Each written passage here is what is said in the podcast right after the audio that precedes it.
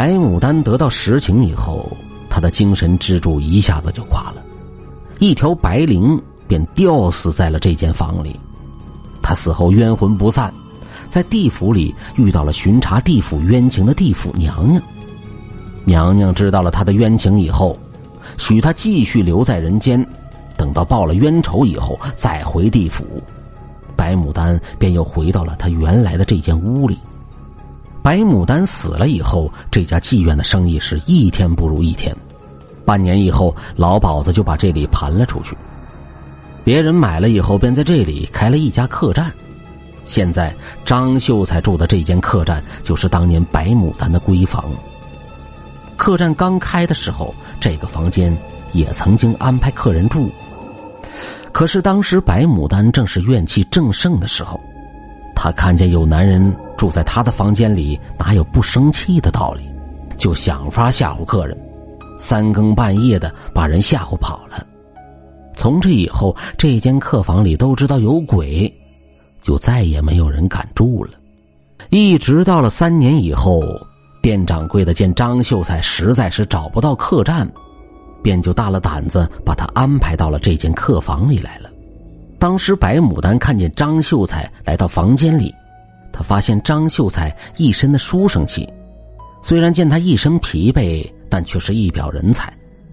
无形当中，他发现张秀才有一点当年张华的影子，他便动了恻隐之心，看着躺在床上熟睡的张秀才。他就再也忍不住了。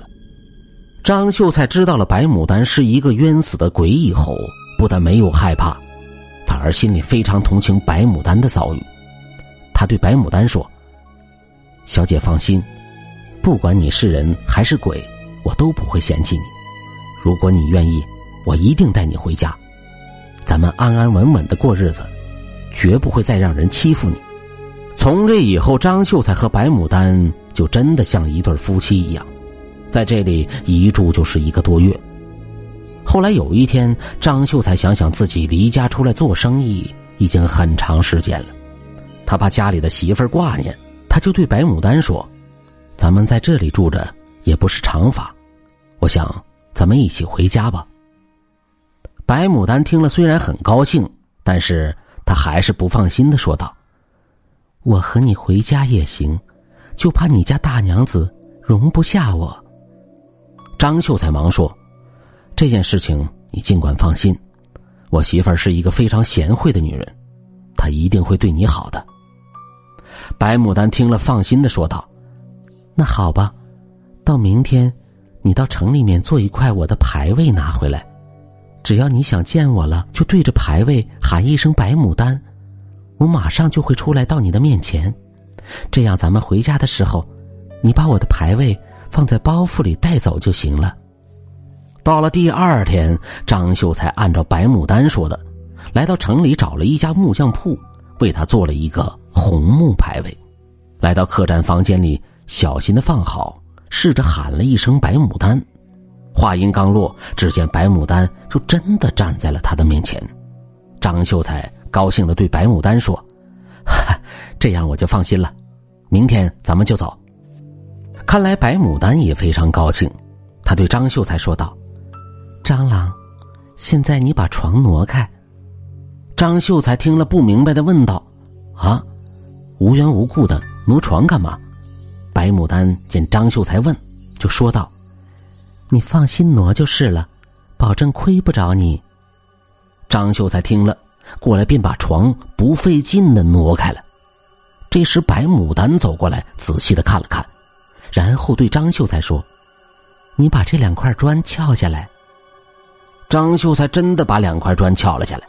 只见砖下面有一个用油纸包着的东西，他小心的把油纸包拿了出来，打开油纸包一看，里面包着一个非常漂亮的梳妆匣子。他拿过来交给了白牡丹，白牡丹接过来以后，打开一看，原来里面装的全是金银珠宝。白牡丹看着惊呆的张秀才，笑着对他说：“张郎，这是我活着的时候攒的一点积蓄，少说也值万两银子，也够咱们下半辈子用的了，以后你也不用再辛苦的来回做买卖了。张秀才做梦也没想到，他这辈子还有这么好的命，不但有了美人，还得到了这一大笔财富。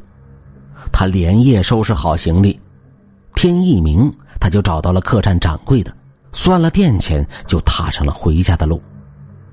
他一路上遇水坐船，路上坐车，不几日就到了家了。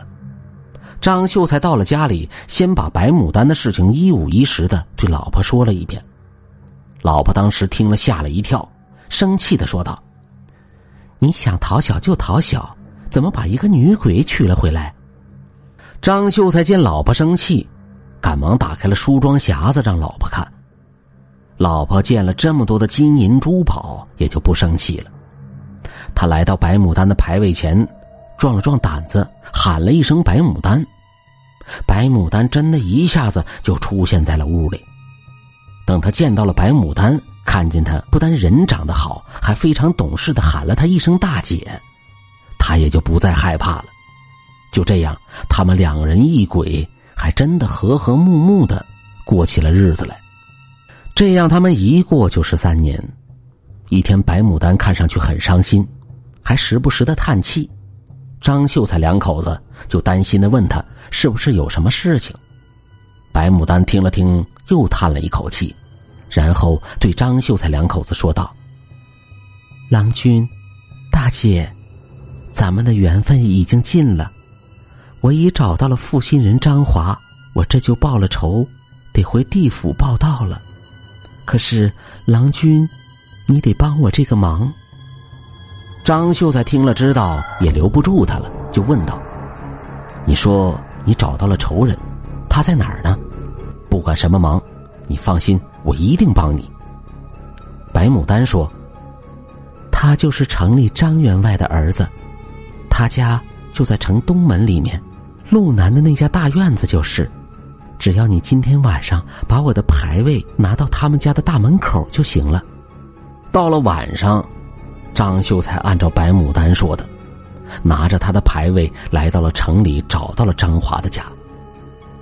晚上夜深人静的时候，他就把白牡丹的牌位放到了他们家的大门口上去了。张秀才轻轻的喊了一声“白牡丹”。只见白牡丹此时就像一股白烟一样，一下从大门缝里就飘了进去。紧接着，他的那个红木牌位也就不见了。张秀才并没有走，他不放心的一直站在不远的地方守着，生怕白牡丹在里面出什么事情。天还没有亮，就听见张华家里传来了哭声。张秀才满腹心事的等到天明。见大门开了，从里面走出了几个人，他赶忙上前一问，原来昨天夜里不知什么原因，张华两口子一起上吊而亡。